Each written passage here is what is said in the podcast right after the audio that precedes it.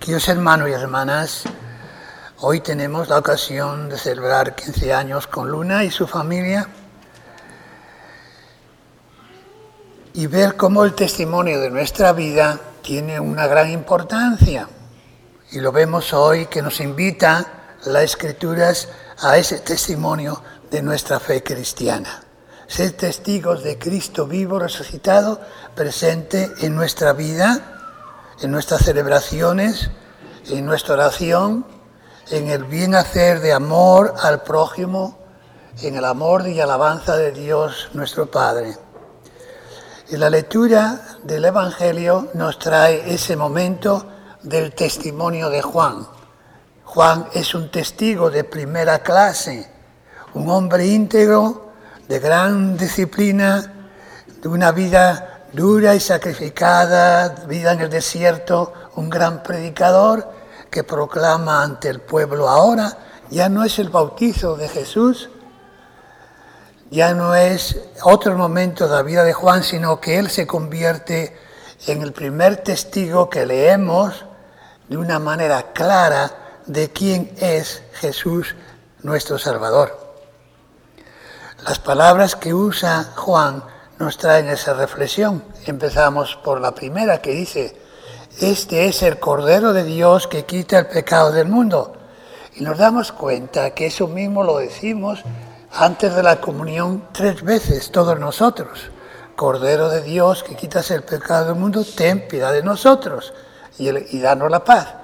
Estamos diciendo, proclamando que Jesús es el Cordero de Dios que quita el pecado del mundo. Entonces, tenemos en cuenta qué significaba eso del Cordero de Dios.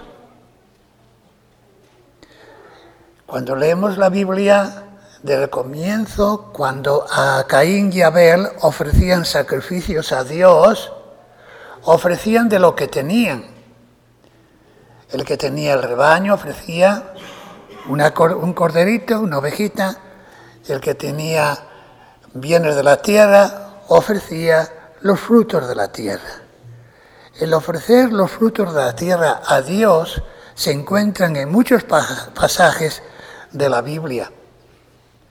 Entonces, uno de las maneras especial con que el pueblo ofrecía a Dios una oración de alabanza, de petición, de perdón, reparación por las faltas cometidas, de reconciliación, era la oferta de eso, un cordero un cordero que se sacrificaba y el sacerdote con la sangre la ponía en el altar y le ofrecía a Dios con espíritu de petición, alabanza o adoración.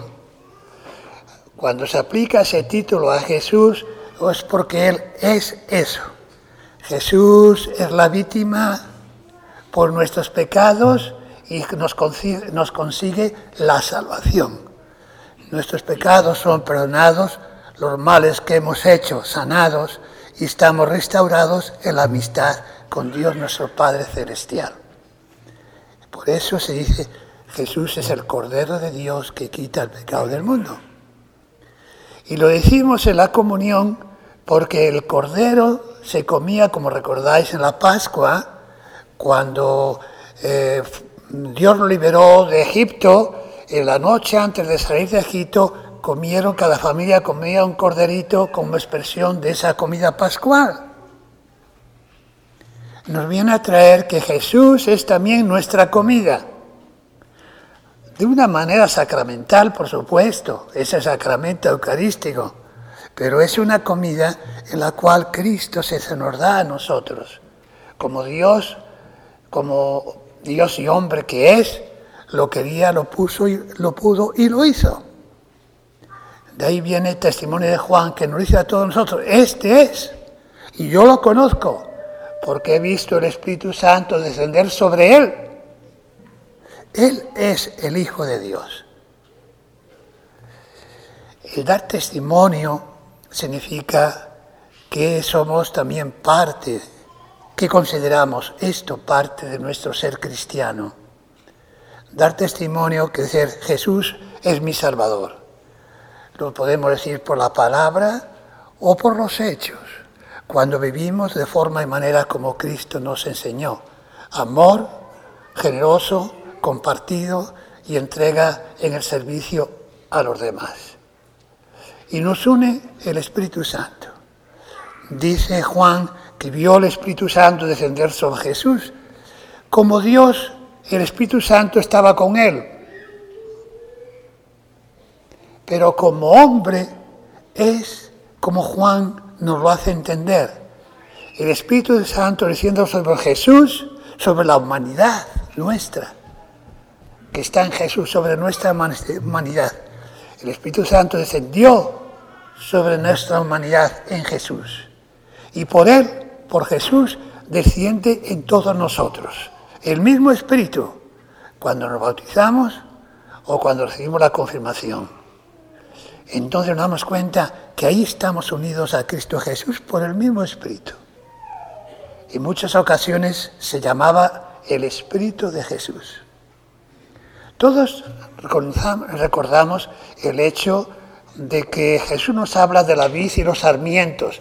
El árbol y la rama se unen y toman un mismo alimento, el sap, que viene por dentro, el jugo eso. Y las plantas y las ramas crecen y dan frutos. Y nos recordaba Jesús que todos somos, formamos esa unidad.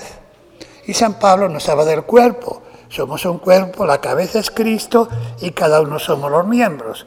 Claro está que cada miembro es distinto, somos personas. Es una manera de expresar nuestra unidad.